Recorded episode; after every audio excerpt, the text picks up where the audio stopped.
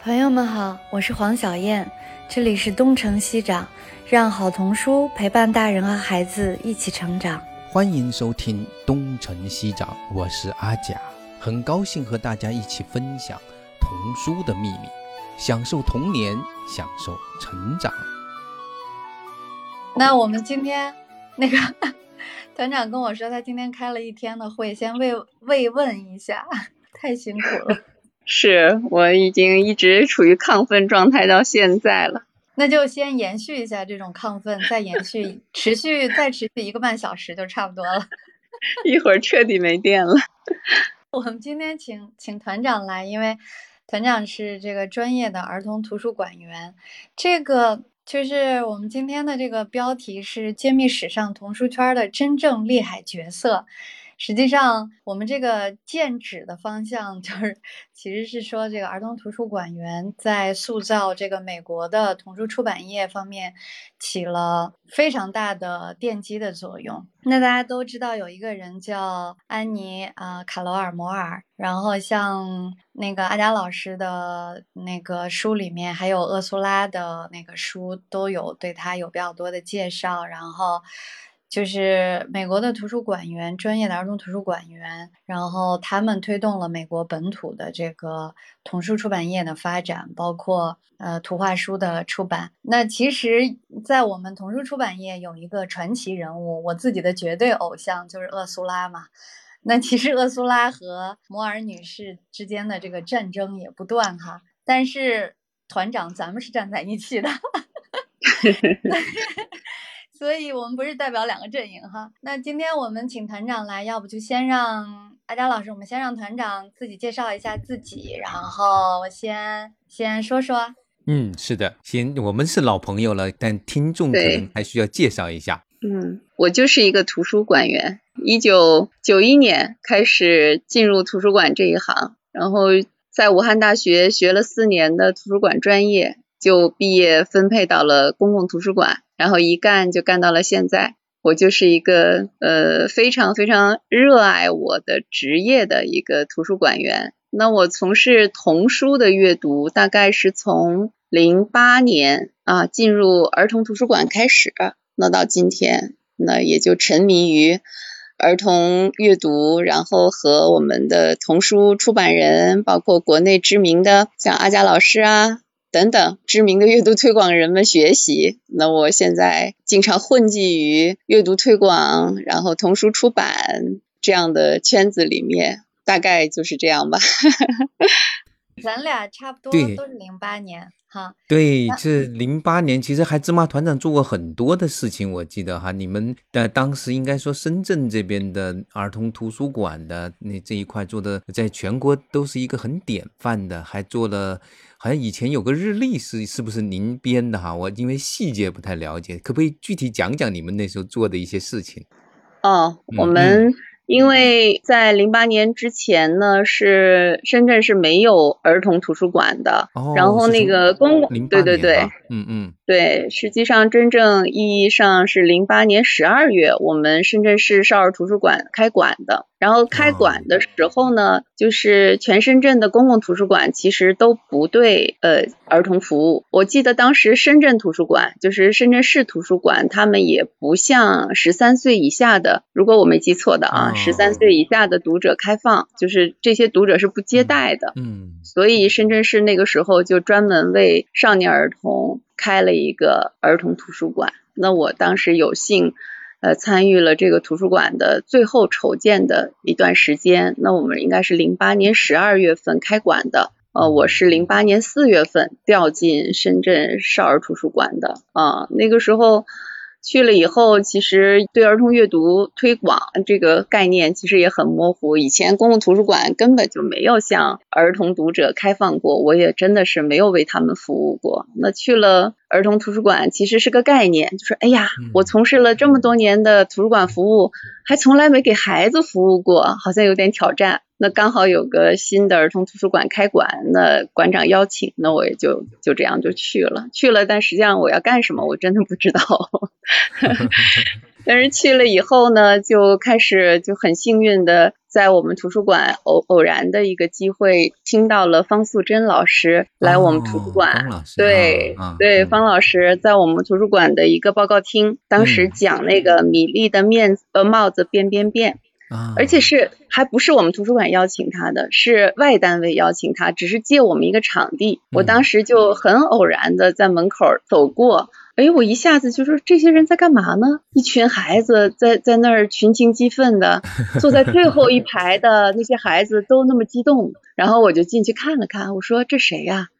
然后就看见方老师在台上讲故事，讲这个米粒的帽子。然后因为我以前是带着讲座去过学校，那孩子根本不买你的账，你在那儿讲你的，就不是我讲啊，我请一些老师，那个孩子低头写作业，然后面无表情。然后就特失败，我说这老师好厉害啊！这些孩子，哎呀，举手啊，高兴啊，就是觉得，诶，这老师真神呐、我说啥书啊？我回去就找了一本，然后就坐在办公室开始看。诶，看着看着我就哎觉得这个书有意思，我又开始找了很多图画书，从此就沉迷进去了。我就开始研究图画书，然后也就知道自己要干点什么了。嗯，这是我其实从事儿童阅读的开始。所以感谢方老师。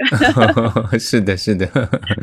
对我们最早的在北京的被点点燃的一帮人，其实方老师还有于子银老师也是起了很大的一个影响的作用。对，是。呃，后面我就开始，因为我们馆里面的人，其实同行们也都不知道图画书是什么。我是第一个开始读图画书的，然后我就把图画书推荐给了我们馆长。我们馆长读了几本以后，也觉得这个东西特别好。他说：“我们好好的来推广这个吧。”那咱们不懂啊，怎么办呢？然后就开始学习啊、大概就是从零九年，我们就馆长派我去了台湾啊、就是把台湾哦从南到北走了一趟。小学、嗯公共图书馆、美术馆，然后台中、台南、台北，就是各个地方我去都去拜访，然后看同行们，台湾的同行在做什么，然后他们的儿童阅读，包括图画书是怎么样推广的，故事怎么讲的，呃，去走了一趟，亲自的去学习了一下，然后回来以后，我们在少儿馆就开始呃装修故事屋啊、然后组 建故事义工团队，然后那个时候刚好深圳有一批热心的爸爸妈妈们开始读绘本嘛，嗯一群小书房的爸爸妈妈，一群三叶草的爸爸妈妈，然后听说图书馆也有一号。馆员也也喜欢搞这个，然后我们几个就凑在一块儿了，凑在一块儿，然后王这样啊林老师也来了，对，王林啊老师来了，我们就就是激情似火的在一块儿就碰面聚会聊，然后就不眠不休的，就是大家刚被图画书点燃的那种热情啊，就是把嗯。各个领域的就是喜欢图画书的人，当时都串联起来，包括周启兴啊、李迪呀、等等一群人，对，我们就就这么开始了。后面也就认识阿对贾老师啦，认识曲总啦，认识黄小燕啦，认识很多很多人，啊、就就是这样。对，说起来都是好像很久很久以前的事情，其实也差不多十年前、十一年前是吧？啊，对，十一年、十十二年前吧，对对对阿达老师刚才说的那个是喜悦三六五，就是你对你发起做的那个。对，我做了很多年吧，大概做了我在深圳少儿图书馆做了八年，嗯、然后可能那个台历做了七八年，大概对，就我自己亲自做了，应该也有七八七吧，啊、每、嗯每一年推荐年三百百六十十五本儿，对，啊这个量还是365蛮大的。对，就是第二年就是更新其中的三分之一啊，嗯就是嗯去年的精华还保留三分之二，大概是这样的。呃，还是很开心的，因为要做这个，可以读到那么多的童书，也是逼自己去读图画书，也是很开心的一段经历。那个阿佳老师，摩尔没有编过书吧？摩尔他其实还写过书，摩尔他是一个评论家，所以他有一个那个呃评论集，大概是叫做什么三个猫头鹰什么的，就是那个具体英文得去查一下。是的，他好像还有一本儿像是自传一样的作品，嗯，英文也是都是英文的，没有翻译。呃，那团长是可以跟我们介绍介绍那些就是特别影响了你的一些图书馆馆员吗？可以呀、就是十几年做这个童书的阅读推广，那我自己啊也遇到了很多的书里面提到的一些图书馆的前辈也好，图书馆的同行也好，我印象很深的。下午我也跟小燕通电话的时候就说起这件事情，呃，有几位吧，一一位呢就是我在《亲爱的天才》，也是我们阿佳老师带队翻译的这个《亲爱的天才》里面。呃，你们也刚才提到了安妮卡罗尔，呃，摩尔小姐，这是第一位啊。那她都是上个世纪一八八一年出生的。那么第二位呢，对我影响比较深的是这个李利安史密斯啊，他写的这个《欢欣岁月》，啊，她也是上个世纪啊，一八八七年出生的。他其实跟摩尔小姐、厄苏拉他们也算是同时代的人，但是他就是加拿大那边的图书馆员。呃，这个《欢欣岁月》对我影响也很深。那么另外一位就是我这几年呃读到的一个图书馆员，那他是在呃法兰克福出生的，但是他是在美国受教育的。那他写了马克的完美计划、《伤痕岛》啊，这不是图画书，但是他是呃儿童文学，这个叫丹格麦因哈特，他是一个小学的图书馆员，他做了十四年的图书馆员以后，他开始写这个儿童。呃，他可能同步也在写吧，啊、写这个儿童文学。那他的作品我非常的喜欢，嗯，特别喜欢的是这个马克的完美计划和伤痕岛。那伤痕岛里面也有一章也讲到图书馆员，我是觉得他们是我非常敬仰的同行，也是为我们整个图书馆这个行业也好，包括这个全世界的这个图画书这个行业也好，他们都都有非常巨大的贡献的啊，几位，我相信这些人对阿佳老师都是 非常熟悉的，是吧？阿佳老师跟图书馆也有不解之缘。嗯，是的，就是前面两位我还比较熟悉，就是后面的第三位我读过他的小说，但是不知道他原来是个图书馆员哈，就是叫做丹格格尔哈特格麦因哈特呃对格麦因哈特特啊，就他那个完美计划，我记得好像有一年是在深圳那个童书的十大童书评奖的时候，十大对吧？童书是是，对对，对评为十大童嗯。书啊，那个小说写的是非常非常好，呃，完全是个小说家的那个笔法啊，原来啊他是一个图书馆员是吧？对，嗯做了十四啊年的学校图书馆的图书馆员。哦，那是嗯他就对这个很了解。实际上，对在童书作者里面有好几位都是很著名的，就比如还有个那个拿过三次凯迪克金奖的那个玛莎布朗，就是那个。马夏布朗就是那个嗯。三只山羊嘎啦嘎啦的那位啊，就是他就是一个也是对早对对对对年是一个图书馆员，是，但就不知道他在图书馆领域是贡献如何，但是他那个创作领域 可是贡献巨大的。是的，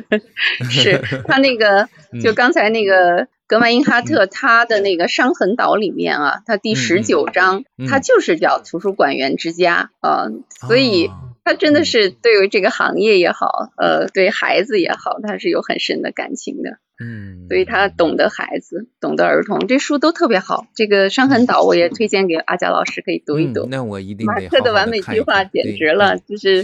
杰作，杰作。对，当时读了中文觉得还不过瘾，我把他英文也找来看了一下，他的英文也是非常的就是简明有力，然后读的非常有力，就是很过瘾的一一个写法，所以我我一一直以为他就是一个真正的小说家。就是我最近好像读到一本书叫《铁皮男孩》，就是英国的，这个人以前也是做过图书馆员的，估嗯计是不是在做图书馆员的时候。还可以多点时间搞搞研究，写点写点东西呢。嗯我是觉得，因为他们嗯很多是学校图书馆的图书馆员，啊那他做这个职业，就像我们，我专门做儿童图书馆员也做了很长时间。我们是很懂孩子的，因为我们嗯手上有很多案例，就是孩子喜欢读什么书，他来图书馆发生了一些什么故事，然后孩子之间的那些小故事，我们这里了解的比较多，所以其实很容易编故事的。啊，好啊好啊，那 有机会也那个芝麻团长也编几个故事，我应该是努力可以的。我努力吧。努力努力，是的，就是安妮卡罗尔莫尔他们那一代人，就是从我了解的，就是他实际上是改变了美国的童书生态的那么最早的一批人之一了。就是在那个之前的美国的童书、图画书，实际上像相比英国来说，还是相对比较弱一些的。但是经过了他们这一代人，包括他们后来，包括那个他们同时代的在波士顿图书馆，另外的有一个叫做就是那个哈维兰的老导师，那么他们这一代人也是由他们创始发起了纽伯瑞奖，然后建立了第一个儿童图书周，所以到了一九一九年才有了世界上最早的儿童编辑部啊，童书的编辑部在麦克米伦。大概在美国公司的麦克米伦哈那个，然后慢慢的超越了英国，成为了应该说是在至少是在英语世界里的第一的童书大国。您刚才是想说那个美马西是吗？还不是美马西，是另一个。就是路易斯希我查一下啊，那个曼。是那个我查一下，波士顿公共图书馆也是他在一九一二年开始了最早的我能查到的呃故事人的培训，嗯。对，嗯那个摩尔小姐，她是一九零六年就在公共图书馆设立了这个儿童服务部啊，少儿嗯部。你看，我们深圳二嗯零零九年应该这样说，我们几乎相差了一个世纪。对，是的，所以看到嗯这个的时候，我我真的是觉得很汗颜啊！我哎们为孩子做的事情就是起步太晚了。嗯，而且还是有一个观念的问题，就是这一点我也请教一下，就是实际上在他们呃一九零零年就在匹兹堡就已经建了一个就专门培训儿童图书馆员的这样的一个培训学校，实际上。嗯后来的那个《欢欣岁月》的这个作者李利安，他就是从那个学校出来的。然后他出来之后，首先是在纽约公共图书馆，应该是在安妮卡罗尔莫尔的帮助下，然后学学成了很多东西。最后他把这一切就带到了那个啊多伦多去，在建立起了加拿大的第一个就是这样的一个体系。所以他被认为是整个的英联邦的第一个正式的，就是就是正式经过培训之后的儿童图书馆员。但所以。包括加拿大的那一套儿童图书馆的管理体系，包括它的分类，都颇受这位李立安的影响。嗯，阿佳老师，我查了您的书，您嗯说的应该是爱丽丝 M 乔丹。哎，对对，爱丽丝乔丹是的，她也算是那个后来那个哈维兰。哈维兰呢是后来的国会图书馆的童书部的创始馆长，他是这样的一个角色。嗯对我昨天查资料是查到那个呃玛丽赖特普鲁姆，啊，她是那个 ALA 的第二任女主席啊，当时她是在整个图书馆史上也是一个非常非常重要的人物。哎，您的那个《亲爱的天才》里面也提到了，就是就摩尔小姐其实也是在玛丽啊，就是这一位普鲁姆小姐的带动之下吧，因为她为美国的儿童图书馆事业是这是她是具有显赫地位的啊，史料上是这样记载的。嗯嗯她也是纽约公共图书馆学院的首任院长，也是美国图书馆协会的第二任女主席。她是真正儿童图书馆事业的杰出领袖，就是她带动了后面的很多的人，呃，为这个美国的儿童图书馆事业去一步一步的去推动。呃，我也是很钦佩她，虽然没有。被更多的像像摩尔小姐那样知道啊，但实际上她是在摩尔小姐之前，她做了更多的贡献的一位，呃，也是我们图书馆的先驱。嗯实际上，那个阿佳老师和那个团长，我有一个问题啊。其实我我一直不太懂得摩尔的这个嗯审美趋向哈，就是他跟厄苏拉是其实那个团长刚才说他他其实他们不是一代人嘛，他们就是还是就是年龄差别蛮大的。对，呃，苏拉比他稍微晚一代哈，对对，但是他特别喜欢彼得兔嘛，那个摩尔小姐特别喜欢彼得兔，但是他又特别不喜欢那个精灵鼠小弟和夏洛的网。为什么呢？嗯，这个问题我倒是研究过的，因为实际上。像摩尔小姐，她的出生，她是出生在新英格兰地区，她实际上是出生在缅因州那个地方。呃，家庭应该说是一个比较传统的，就是从英国移民过去的那种家庭的，就是延续，就是后代。所以他们有一种很骨子里面的那种亲英派，就是觉得，哎，那个老祖宗的那东西，那个英国的东西总是最好的，就是这是一个遗传下来的一种态度度。所以他们会喜欢那种呃那个，比如说他会很喜欢童话、神话，带有那种浪漫气质的这样的一些东西。这个一直影响到那个李利安。李利安在《欢欣岁月》里面，其实后面呃他是五十年代最后出版的，所以他后面有很多四十年代的一些重要作品，他其实没有提到的。他是受摩尔的这个影响，就是这是一帮轻音派，所以他早年呢，他会有一。一种呃，就是当他已经颇有成就之后，而且很有地位之后，他就渐渐的对那些新生的那一代东西会心生反感。他最反感的其实就是那个玛格丽特怀兹布朗他的那个导师米歇尔他们所代表的那一派。米歇尔他们代表的那一派呢，呃，简单来说就 here and now，就是此地此时。啊，他就是讲的孩子，他的最好的经验，幼儿也都是从他的现实的生活之中来的。但是呢，摩尔的他那种传统的概念里，应该孩子还是从那个神话呀、童话呀，再从遥远的地方的那种想象的、梦幻的那样的东西里来。其实这两者都没有问题，但是不能偏废，所以他们就几乎就打起架来了，就是只要是这。边要的那边就会批评，就会反对。实际上，米歇尔他们的也是从反对他们起家的，而这个摩尔那边的也是从打压他们里面树立他们的权威的。就是渐渐的，就是比如他们树立了一些传统，呃，不喜欢系列书，不喜欢漫画，不喜欢那些太写实的。而且还有一点就是。米歇尔他们代表的那一群人呢，有点就所谓的进步主义教育，其实里面有一些是左翼的，就是那种左翼的成分。这个也是让那个摩尔的那些比较保守的那一派的人相当反感的。他就是各方面的反感，就是其实说说不好听，呃，更到最后已经就是成了根儿了。他其实并没有真正的呃，真正的读作品本身，他就已经开始反感了啊。大概我是这么理解的，嗯。但是他他不喜欢，或者说他因为厄苏拉的出版理念就是我要给那些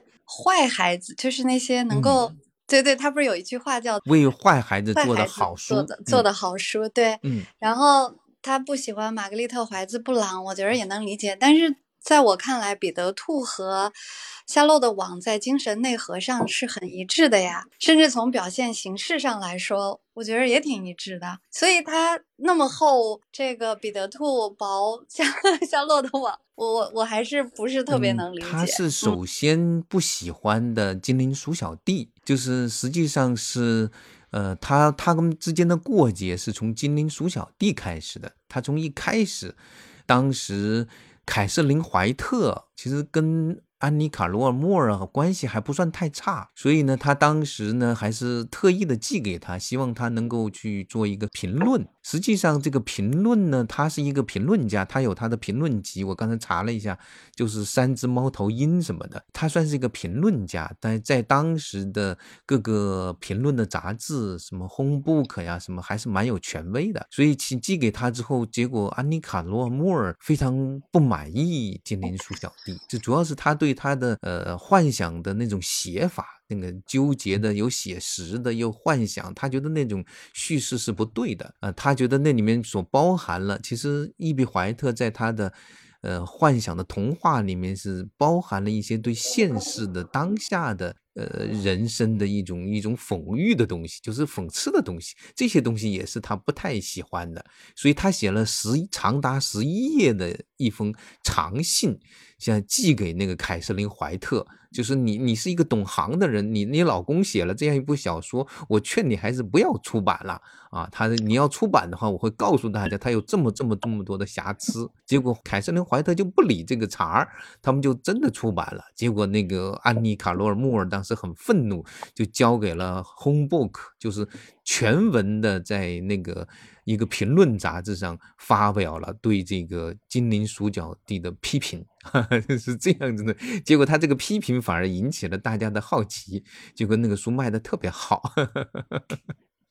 所以他后面在批评夏洛的网的时候，实际上是一种延续。他就觉得怀特的这种写法是不对的。所以你看，在那个《欢欣岁月》里也没有精灵鼠脚地，也没有那个 夏洛的网。啊，它有这样的一层关系。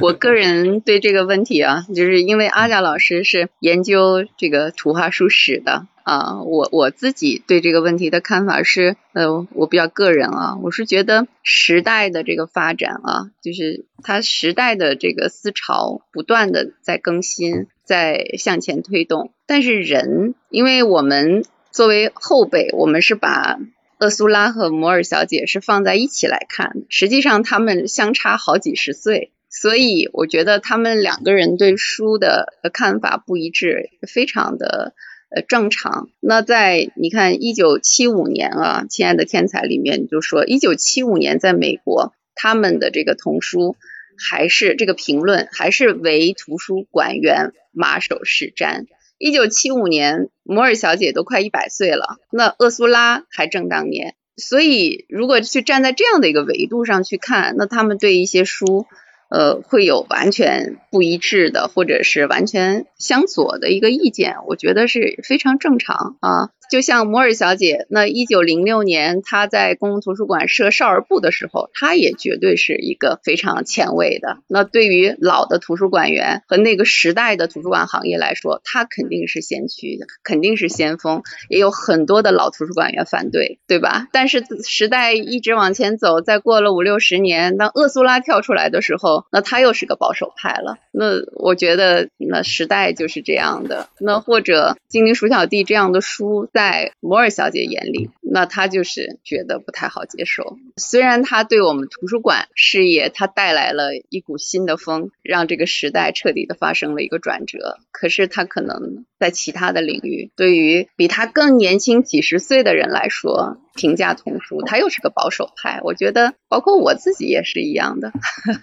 我跟现在我们年轻的图书馆员们对一本书的评价肯定是不一样的，包括是童书。虽然我研究童书，可是我可能现在拿到一本童书，跟一个二十岁的儿童图书馆员。对他的评价就会是不同的，我觉得这大概就会每个时代人都是大概是这样的一种，逐渐从先锋变成了保守啊。但有一些人，他可能持续的，像阿宝老师，他就一一直保持着他的那种先锋性啊，我很佩服他啊。他因为他不断的学习，不断的更新自己啊，我也希望我可以成为那样的人。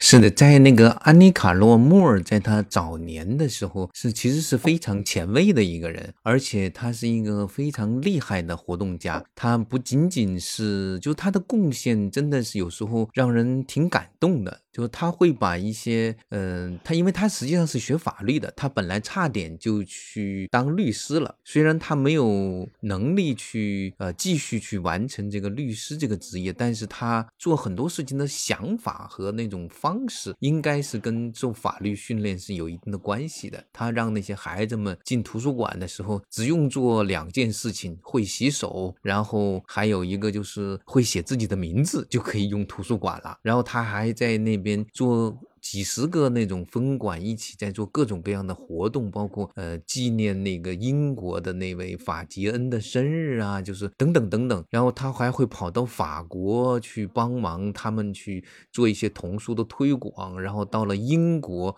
就是去购买那个那个彼得兔的故事，捐捐到那个一战之后的那个欧洲大陆。这种事情其实做的都是非常非常前卫的一个人，在那个年代，尤其是女性的地位。力整体上并不是很高的一个全世界的范围之内，他能够做出这么多的事情，实际上做出了一个非常典范的一种，哎，就是这个我还是非常佩服他的。而且如果不是他在一九二一年大概去访问彼得兔的，就是波特小姐的那个家，那个波特小姐她的创作生命可能就到一九二一年就结束了。他实际上是把他从一个乡村里面提溜出来，然后又放在了一个世界舞台上。啊，那个当时的英国人都说起 Beatrice Porter，哦，这个人是不是呃已经死了呀？那个好久没有听说了，英国人不把他当回事。所以那个波特小姐当时认识了安妮卡罗尔莫尔就非常的兴奋，他知道美国居然有一帮。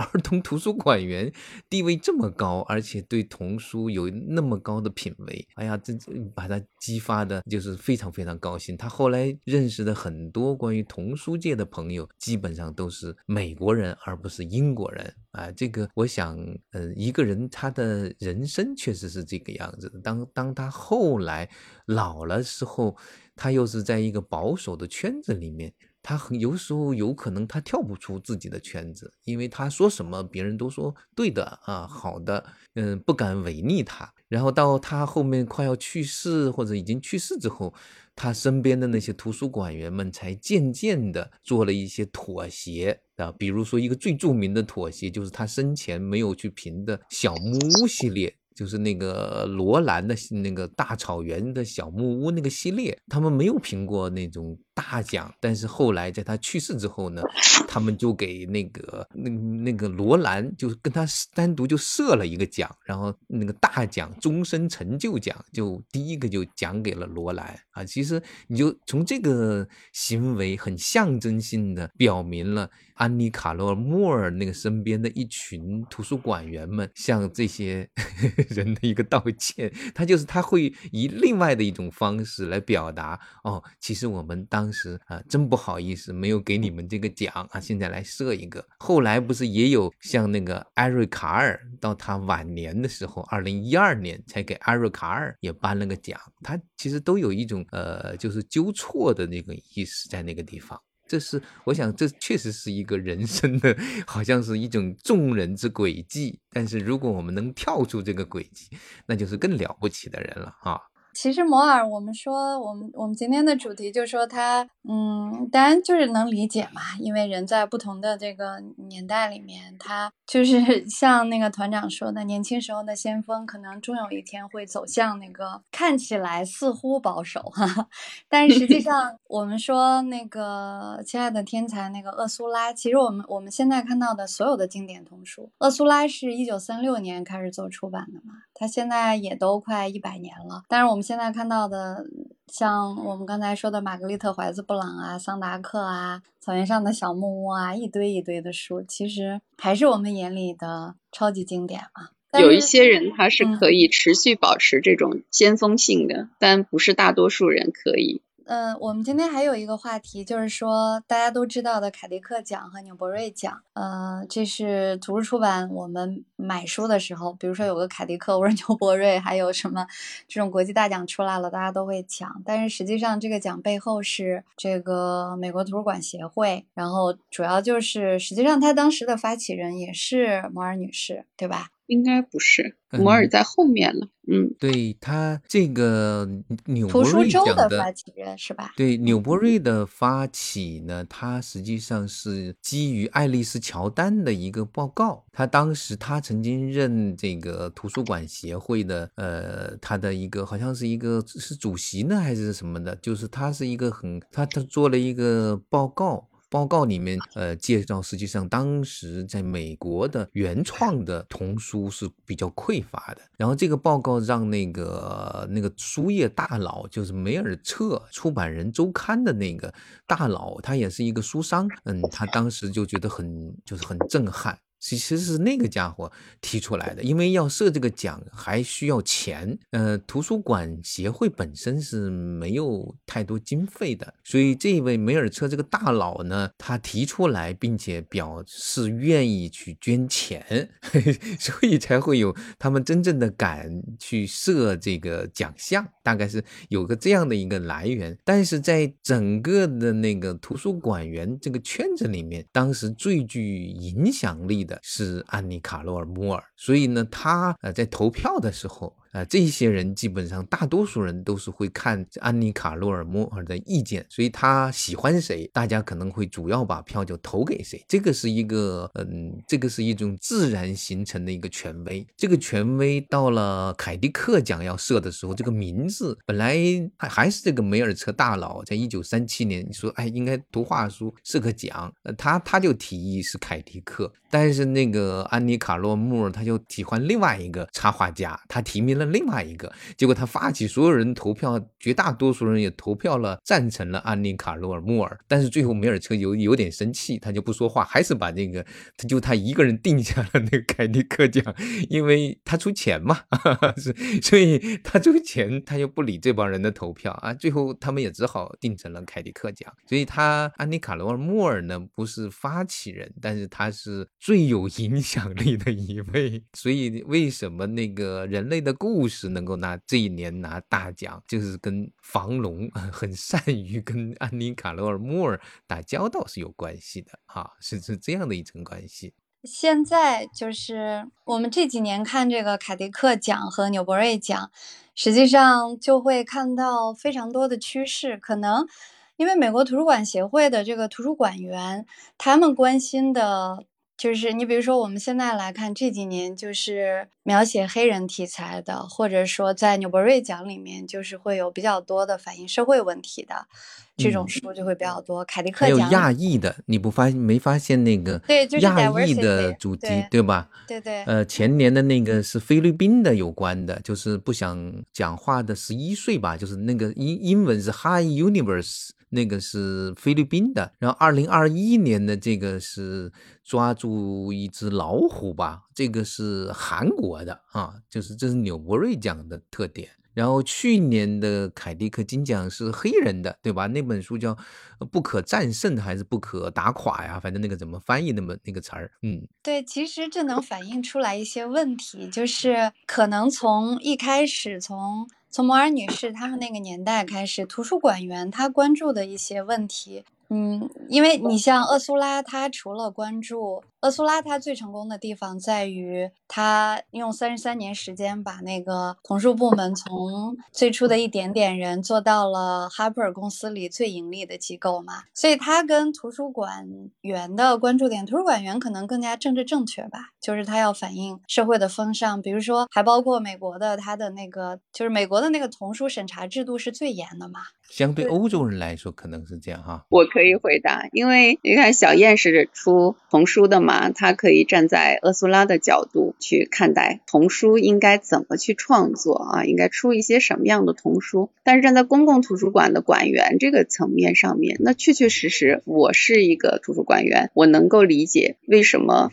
美国图书馆协会，它会越来越表现出这种政治正确的关注整个社会，比如弱势群体呀、等等、亚裔呀、黑人啊这些问题。因为我们服务的群体，我们每天遇到的人，能够引起我们关注的，或者是能够触动到我们的，可能就是这些人。因为我们接待他们，我们为他们服务，然后比如说中产也好，呃，社会的主流也好，可能他们的很多故事不能够。触动到我们，而我们突然为一个弱势群体，为一个亚裔，为一个韩国人，或者为一个特殊儿童等等，你在日常的工作中，也许就会遇到这样的案例，然后你就会知道他们的故事，然后你就想要为他们创作一些东西。可能，哎，一旦有这样的作品出来。可能就不自觉的有倾向性，我觉得倒不见得真的就是有一个政治正确的东西在指引着我们，而是我们真的可能会遇到这样的孩子，遇到这些案例，然后它触动了我们。然后我们当遇到这样的作品的时候，就会被他感动。我们就想为那一个群体的孩子们可以读到这样的作品去做一点事情。我我个人是是这样的一种感受吧。因为公共图书馆你面向社会各个阶层，然后可能和你相遇的那个人刚好就是非主流。我们不关心他们，谁又去关心他们呢？可能作为。创作者或者是童书出版人本身，他可能更关注的是儿童本身，儿童他的天性，我们如何的去站在这样的角度去为他们创作？我觉得角度可能不太一样。其实可能还有一点就是，图书馆员他是一个嗯社会公众、社会大众的服务者。因为你你说这个的时候，我想起来我自己移民加拿大的时候，其实我们接触的这种公众机构的服务人员里面，图书馆员是很重要的一个人群。就是当初最感动我的，就是一个加拿大的图书馆员，就是来给我们这些新移民讲故事。我原来说过，就是他在给我们读那个《Love You Forever》。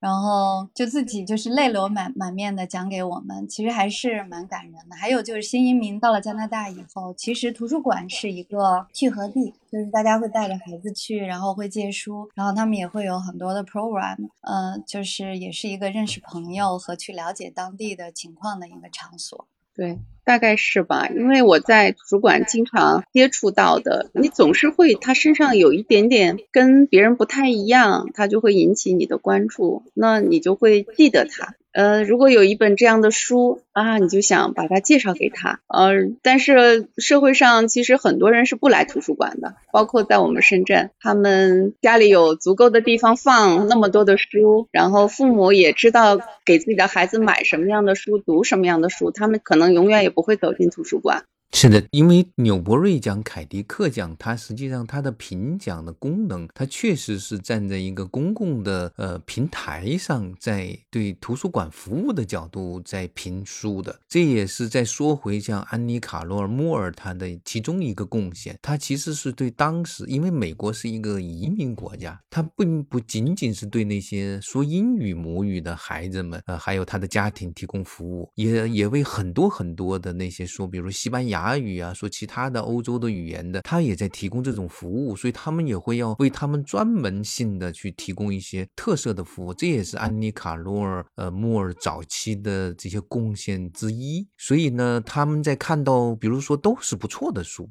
因为实际上最后银奖和金奖的书，某种程度上在艺术表现上其实是呃应该说是高下难分的，有时候，但是在。差不多的情况之下，他们往往会把那些呃认为在担负起社会的责任，就是那种呃这方面可以汇集到一些很特殊的群体的这样的一些书，他们会。加分儿，我想这个是一件好事情。所以反过来说，呃，我也常常跟那些家长还有选书的老师们说，我们选书并不是说一定要选金奖，金选优先选金奖，然后才选银奖。我觉得金奖银奖其实本质上差不多，真的是差不多。但是他给金奖有他的理由，就比如说《夏洛的网》好像应该是拿过纽伯瑞的银奖的，但谁几乎没有几个人说得出他那一年拿。拿金奖的作品是什么书，对吧？人们都忘了，过了那么多年，已经忘了。但是那个夏洛的网是留下来了，所以这个我觉得没有必要去纠结这个问题。但是它会给人看出有一定的这么风向也好吧，有个趋势也好。而且就这么几年，我记得好像前几年在特朗普在台上的时候，图书馆员们强烈的认为，以前那些比较说教的书，他们认为反而应该拿出来特。别的讲给孩子们听，因为好像他们在主流里面听不到那种正确的声音了，所以不如应该在书里面反过来强调，要把那些正确的声音传递给孩子。所以这也是一个挺好的事情，就是儿童的书不仅仅是呃慰藉一下他们的心灵，其实他还担负了好多的这样的一种社会的功能。那就像我们每年评十大童书一样，最后评出来十本，实际上我们真的是觉得前三十强都非。非常好，我也经常跟出版社的同朋友们在说这个事情，因为到最后三十进十的时候，哎呀，手心手背都是肉啊，那我们最后评委吵得个天翻地覆的，真的是很难取舍。每。次都是觉得前三十强都是非常好的书了，能够进十大童书的前三十。就跟阿贾老师刚才说的一样，它很多时候是偶然因素了，然后还和那一年的风向标啊等等，呃，平衡啊，就是一个社，哎呀，今年出的都好，那怎么办呢？也不能都给一个社呀，那也要鼓励大家嘛，是不是？有的时候都会有一些这些因素在里面，嗯，所以其实真的拿到十大童书的前三十啊，都已经是很很很棒很棒的了，非常值得赞赏。就是这些年，其实国国家给那个图书馆的资金还是投入很大嘛。然后我们也能看到一些，就是我去过张家港的少儿图书馆，还有一些城市江阴的少儿图书馆，其实还都是蛮好的。你就看设施的话，深圳的那个少儿图书馆一直是在全国领先嘛。团长能给大家一些建议，看看怎么样能更好的，因为好像图书馆在我们的这种。认知和成长维度里面好像都蛮缺失的，是吗？我不知道现在的孩子是不是能好一点。我们那一代人可能是图书馆比较缺失，尤其是在一些中小城市、农村，可能我们真的是只有上了大学才第一次接触这个图书馆。但是现在的孩子，我觉得各个城市，不管是沿海城市，还有这个北上广深内地各个大的城市，包括中小城市，图书馆现在都已经很普遍了。只是说，我觉得整个我们国民的这个图书馆素素养还是有待提升。即便你家门口有一个图书馆，想起来去用的人，其实还是人群中的少数。我觉得，呃，但我们图书馆地处这个大湾区这个前海的这个核心地带，但是相比我们这个人口的基数来说，图书馆能够服务的还是一个少数人吧。所以，我们图书馆一到暑假的时候就是爆满。我曾经以前我在青少服务部，那我一个少儿馆大概不到一千平米这样的一个阅览区，一天最高峰接待要超过一万人。这个就基本上到夏呃暑假的时候，就是完全是插不进地缝了，就是人挨着人啊，在地上，所有的椅子坐满，所有的地板上只要有缝的地方都几乎都可以。这当然这是疫情之前啊，但是现在疫情，我们图书馆开始限流，那大家要有一定的这个间隔的距离，安全的这个呃防疫的这一些的距离的话，就现在可能能够服务的呃读者人数跟以前不能相。比了啊，可能是少很多。但是我们图书馆从今天开始也是全面开放了，孩子们在图书馆除了能够借到学校里给布置的那些暑假要阅读的一些书目，那还有自己要喜欢阅读的，然后做做暑假作业呀。小伙伴们在这里约了，可以见见面啊，玩啊。就图书馆周围的环境也非常好。也是深圳现在最火的一个打卡的网红景点，就是图书馆。它现在兼具很多的功能，不管是家庭、亲子、小朋友，都可以到图书馆里来找到他自己所需要的服务啊。图书馆还有很多的活动，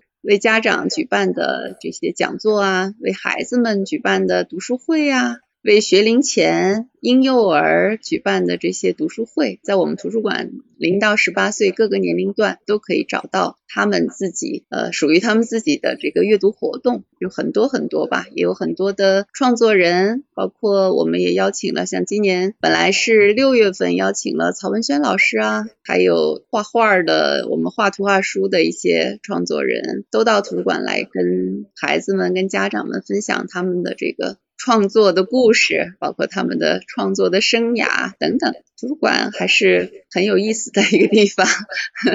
是的，就是我也是到处去拜访过好多的图书馆，呃，深圳的图书馆应该是最好的之一吧，应该是目前一个典范。嗯，那个芝麻团长，现在你你是在那个宝安图书馆对吧？嗯，对你一七年来过。对，今天你的宝安图书馆比少儿图书馆的那种设备和环境还要好很多，感觉是这个是这样吗？哈，谢谢谢谢。是的，是的，比较新，对，比较新。然后我去到像我有。有一年去到温州图书馆，正好也赶上他们是呃夏天，然后发现好多那个孩子呀，朋中中午在那里吃饭，感觉那像个学校。我就问他们怎么回事，他说其实有些家长吧，就是放假就把孩子早上就带在图书馆扔在那儿，然后中午让他们自己到饭堂买饭吃，晚上再去接，基本上就是把那个图书馆当成一个托管的地方了。呃，也挺合适的。但是实际上图书馆目前来说，它有时候它不能承接那么多的人，因为中国目前我观察各个城市的图书馆，它还是呃一个市建几个，然后一个区建一个，它还是集中在一个地方，不太像像比如到美国，它其实是一个社区建一个图书馆，这样的话你不用去太远，呃，基本上就在家门口，大概十几分钟路就能去到的一个地方，这样的话会更方便。那么因为总体上的那种量不够吧，所以其实很多多时候图书馆就变成了大家呃在那做作业、复习，而且如果你早早上晚点去，还抢不到位置的一个地方。我每年过春节吧，反正呃有时候想跑到图书馆，广州图书馆去，嗯，就是写点东西啊，晚去了就真的找不到位置。呃，目前大概是这样的情况。如果要能够更多的社区的图书馆，可能就会好很多啊。嗯，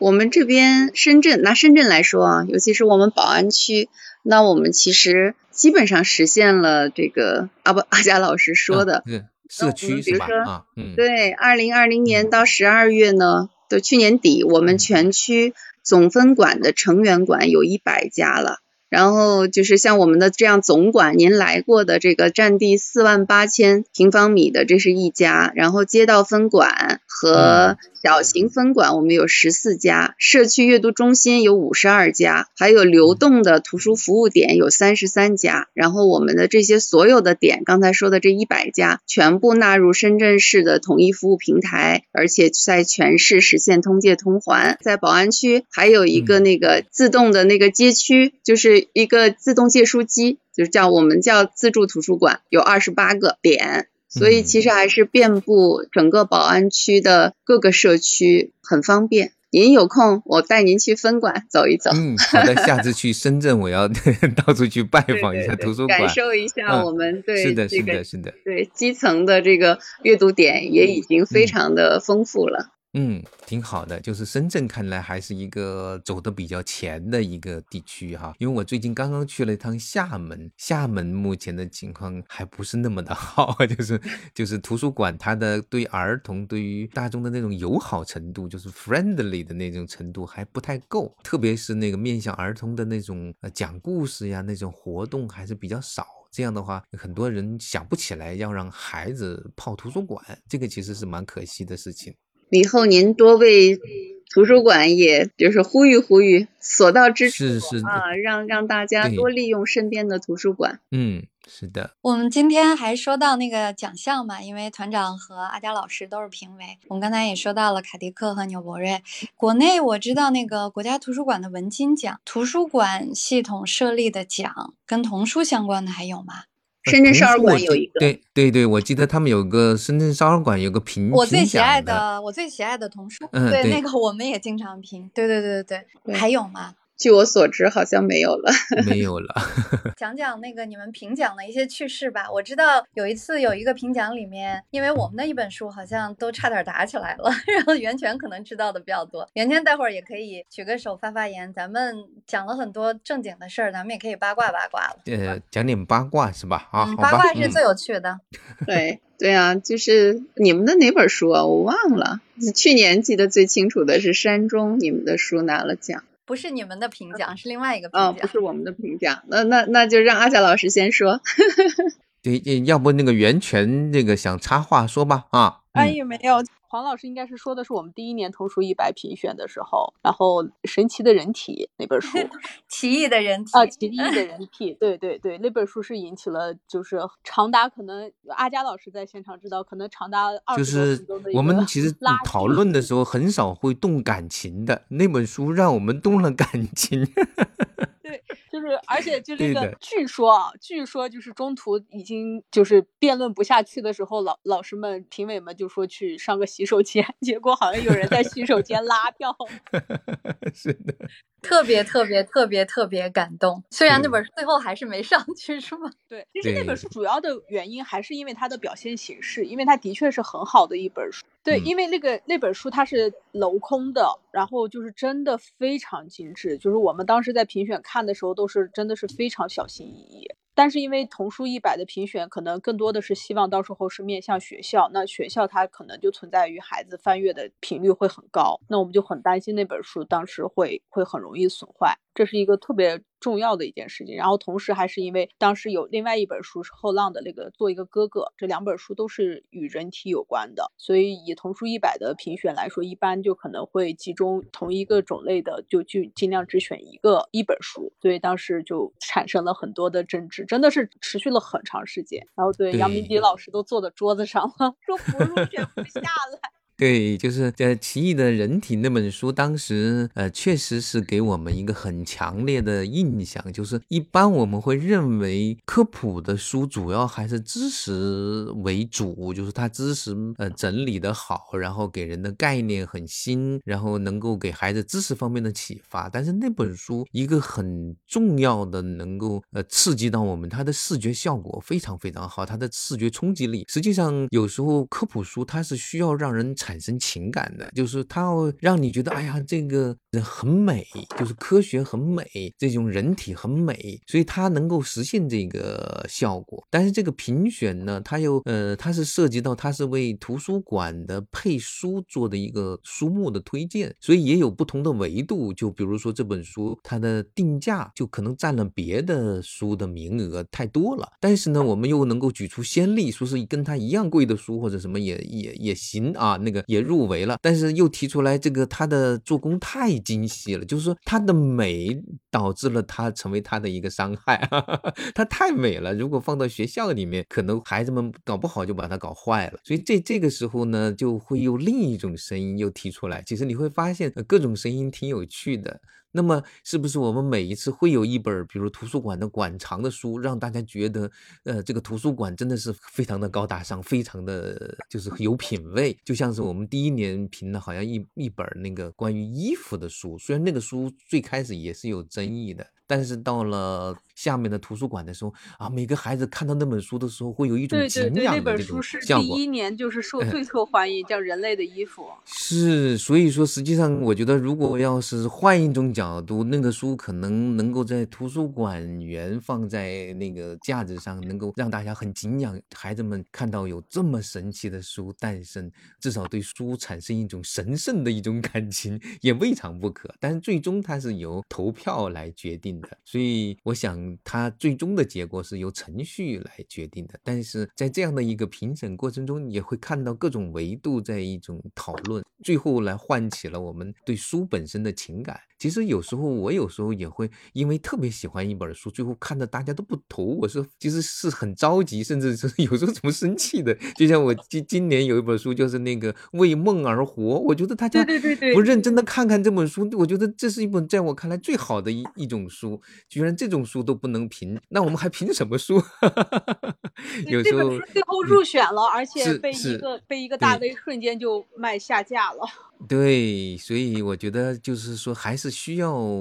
一带入情感的。但是你知道，在评奖的时候，有时候有时候实在是太多是考虑到平衡啊，或者各种因素。嗯，这个也是。我想我能够参与了那么多评奖本身，然后到目前还能够带着情感来评，我觉得 我觉得我还是蛮喜欢我这样的一种状态的。嗯真的还蛮了不起的。嗯虽然嗯嗯我我我刚才听着你们讲的时候，尤其是袁泉讲的时候，我也想起来，今年我们的另外一本书也是因为有同样的书被牺牲的。为什么被牺牲的永远都是齐想国？团长，您可以讲讲您的评奖经历了。哦，我先回应阿贾老师他们刚才说到的，就是图书馆对于一些特别贵的书，因为我们在图书馆经常遇到，还有很多就是需要操作的互动的书，就这些书一旦被借出去一次以后，回来以后就是第二个人就永远也没法再用了，这样的书是很多的。还有立体书，还有刚才你们说到的，就是非常非常精美的那样的书。有一些图书馆员他是站在就是公平服务的角度。如果一本几百块钱的书一旦借出去，那本来就是要给孩子们互动的，那用完了以后回来，有的还要折纸啊，有的还要剪呐，这回来以后就体无完肤了，这怎么办呢？其实我们自己在服务当中，因为我去了一线啊，就是我们图书馆叫一线，真正跟读者接触，我是这么操作的啊。这样的书我们依然会采购，但是我可能会把它专门放在一个陈列区啊，我平时。呢，可以家长跟孩子一起来，那是在我们图书馆员眼前去观赏，或者说亲自来操作这个书，是我们图书馆员跟他一起的。首先，这样可以让这个书给更多的孩子可以看得到，呃，知道这个书是是怎么样去阅读的。还有一个就是我们会专门针对这些书去做一些分享会，由我们的馆员呃召集一群孩子过来，然后由馆员。来给大家讲这个书怎么读，这样的话既保护了书，同时也让孩子们看到哇，还有这样的书。这是我们在处理这类书的时候啊，实际是是这样操作的。所以我们不担心刚才阿贾老师说到的这类的书，我们图书馆还是会够劲的。我们有专门立体书的一个角落啊，有专门的立体书时间，我们就玩转立体书，馆员跟孩子们一块玩儿。那么还有八卦，嗯。对，有没有办评书评书这个东西，哎呀，就是我我是觉得，嗯。我自己参加过的童书的评选，我是觉得我们呃喜欢童书的人，还是真的能够把这种童心，把这种初心能够保持的比较久吧。我我比较少看到在童书评选的现场，大家都是那种老于世故，我不愿意投入真感情。你们说好，或者说哪个权威大咖说好，我就算了，我就不表表达自己的意见。我觉得比较少吧，嗯，因为喜欢童书的人可能都是一些真性情吧，还能坐在一起评童书的人，我是觉得每一年评书的时候，跟这一群评委相遇，也是我每一年非常期待的，跟大家一起。吵架，我们那一年被那个李潘呢，央视的李潘说我们是先是单对单啊的厮杀，然后后面呢就组队厮杀，然后最后就群殴了，就是 是的，最后其中一个评委，直到我们颁奖礼都结束了，他下午吵架那个耳朵啊红到那个红都退不下去，就是真的是动了气了。我们后来就看着他这个样子，我们大家包括海飞老师啊，我们都跟他道歉了，说真于心不忍，你把你气成这样。但是到第二年，我们又津津乐道，又继续吵起来了。其实是其实是很多背后的故事。我是觉得这可能只有在童书评奖才会发生吧，特别好玩。嗯，那好，那袁泉你说。对对，我觉得我们就是基金会选的这个童书一百，可能要比深圳的那个书展童书这个十榜单好一点的原因，就是我们真的体量够大。我能想象，如果每年只选十本书，这个真的是太难。我们选一百本书，其实到最后都是都已经也差不多是面红耳赤在争执。那这十本书真的是太难了。是，就是选书越少的时候，就是争论名额越少，它争论会越大的，是是这样。但是也跟那个大家对书的那种感情还是蛮有关系的。嗯，是的，是的，嗯，对，这就是做童书最美好的地方。然后我觉得那个深圳十大童书最可爱的一点就是它会有，就是那个小小荐书人。那个环节是最可爱的，就是有那种小不点儿小的呀，然后他就上来要推荐某一本书嘛，然后有时候都就是罔顾左右而言他，因为我记得我上回去，然后有一个小朋友就是捧着书上来，然后他就下去了。团长你还记得吗？对，经常会有这样的事发生。对，挺好玩的，就是以前我们也也常常会觉得这个。这个环节是不是挺难为孩子的啊？我们评委，尤其评童书的，总是站在孩子的角度出发啊，就是觉得哎呀不太好。但有的时候，你又从另外一个角度，有的孩子真的是特别可爱，他是发自内心的在说他自己的话和自己的观点。当这样的孩子突然在你眼前出现的时候，哎，你又觉得这个环节挺好的。呃，我们也在这些孩子身上看到很多不一样的东西，我们也特别高兴啊，所以还是满怀期待吧，期待今年的十大童书还有更多的童书评奖，我们又轰轰烈烈的 开展起来吧，让我们享受其中。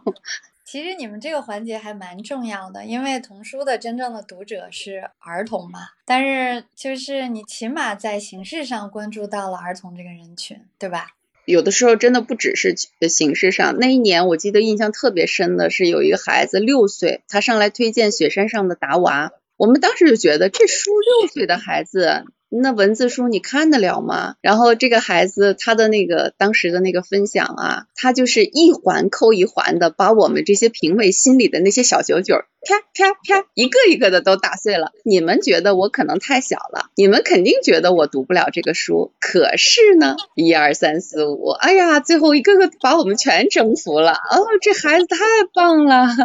这个书真不是六岁的孩子不能读的，因为他彻底把我们给说服了。所以。真的就非常难忘的一个经历。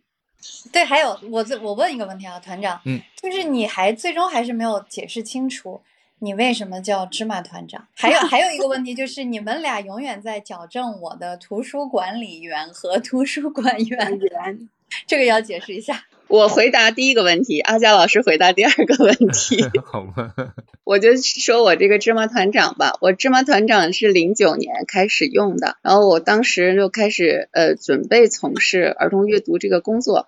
我呢以前在保安图书馆的时候，那一般我们这边小朋友见了我们馆员都叫阿姨。我去了少儿馆呢，那个小朋友见了我们都叫老师。那咱们这是有儿童观的人呢，我说不行，既不能让他叫我阿姨，也不能叫他让他叫我老师，我得起一个跟他们一样的名字，他就直呼其名就可以了。呃，所以从这个角度出发，我就开始想名字。但当时呢，做儿童阅读真的很孤独啊，就像我一开始讲的，没有馆员跟我一起做，呃，在外面也找不到人跟我一起做。我当时就有个心愿，我说我就像个像个像个就是甜甜的这么一个糯米团。子一样的，我可以向前滚，然后呢，把一些志同道合的人一起像芝麻一样的粘在我这个团子上面，跟我一起往前滚。当时就是这么想的，所以就叫了个芝麻团长。没想到经过十十多年，真的在深圳出现了这么多呃推动儿童阅读的人，我也觉得这个名字的这个初心，到现在想想还是挺欣慰的啊。那孩子们见我也是芝麻团长。那这么多年了，今天中午我跟一群我们从学龄前带他们一起读图画书的孩子，现在十五岁的、十三岁的、十一岁的，四年前我们拍了一个合影，我在坐在中间，他们围着我。我生日的时候，哎，昨天我突然看到这张照片了。我说，孩子们，能不能咱们一起再拍个照片？今天突然这些孩子都考完试了，五个姑娘都是少女了。就中午到了我办公室，我们一起又拍了一个一模一样的场景，一模一样的位置，我们又拍了一个。然后我们相约每四年我们拍一次，每四年我说团长要跟着你们一起拍，拍到你们生儿育女，我们一一直拍下去。这个意象太好了，这是这是今天这个节目里我觉得最动人的部分。这个的确是一个是你起的这个名字的这种意象，就是你可以去想象你这样的一个团子往前滚，滚，然后越来越多的芝麻粘在上面，越来越多的人来加入到这个队伍。还有你刚才描述的这件事情也确实是非常美，非常动人。是的，这个团子越滚越大，也可以是个雪球，也可以是个团子。是的，是的，啊，挺好的。是，那我就稍微解释一下那个呃，为什么我也非常坚持用图书馆员而不是图书管理员哈？这也跟我们今天这个话题有关。实际上，在看童书的历史的时候，呃，我们今天这个标题有一点耸人听闻，其实也没有什么太耸人听闻。其实像美国。这样的一个呃曾经的新兴的这样的一个国家，它刚开始的时候，它的图书出版，它真的就是从盗版起家。当时呃欧洲那个船运来的新书，然后几家出版，就是其实印刷厂就那个派马车，然后就在那个地方等着，然后书一下来，赶快骑车赶着马车到了那个印厂，就开始去去印。在当时那个印的最好的哈珀公司，后来就就速度马车最快的公司叫哈珀公司，那么后来就成了一个大的出版社，就是这么盗版出来。包括那个彼得兔的故事，从一开始就在美国就有了盗版书，然后所以这个情况呢，它的变化就是在美国的儿童图书馆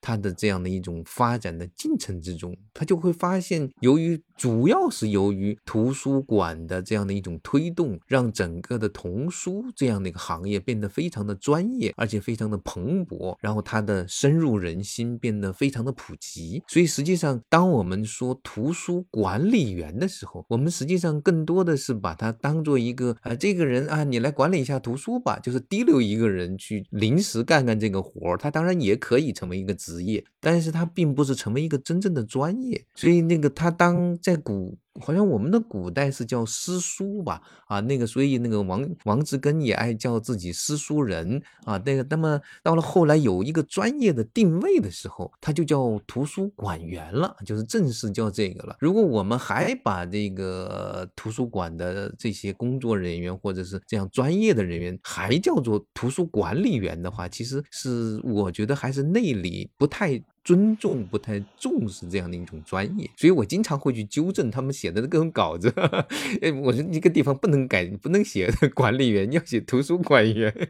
很多人不能理解，你知道吗？我我承认也做了病了，但是我在写这段历史的时候，我还是要特别的强调，我们应该尊称它，也实际上是一个专业的称谓。叫图书馆员，而不是图书管理员。我们可以把那个班级里面的呃小孩子临时管管书，哎，这是我们班的图书管理员，我觉得这个没有问题。我们觉得临时在哪儿，那个学校里面有一个呃老师兼着管管一管书，这个临时叫叫图书管理员也没有问题。但是如果他要成为一个专业的人士的话，那应该叫他图书馆员啊，这是我的解释。看看芝麻团团长，你觉得这个解释可以接受吗？